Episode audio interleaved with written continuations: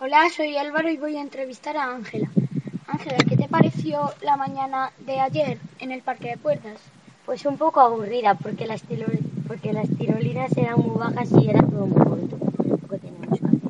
Era aburrido. ¿No te subiste a las tirolinas verdes? No, ¿Te dejaron? no podía. Ay, qué pena. Entonces, en general, ¿te pareció aburrido o algo interesante? Bueno, y algo intermedio. Vale, muchas gracias. Hola, soy Carlos y voy a, entre- a entrevistar a Blanca. Hola, Os voy- eh, bueno, Blanca, ¿qué te pareció la tarde en el río de Navalunda?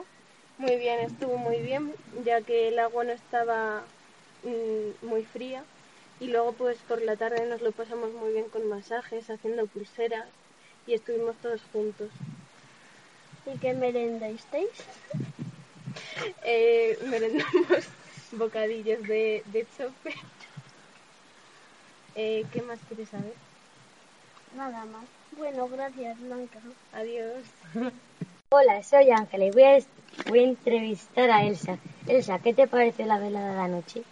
Pues la velada fue muy divertida ya que estuvimos todos juntos y cantamos canciones. ¿Y tú tenías ganas de irte a la cama o querías seguir cantando y bailando? Yo quería seguir cantando canciones. Vale, muchas gracias.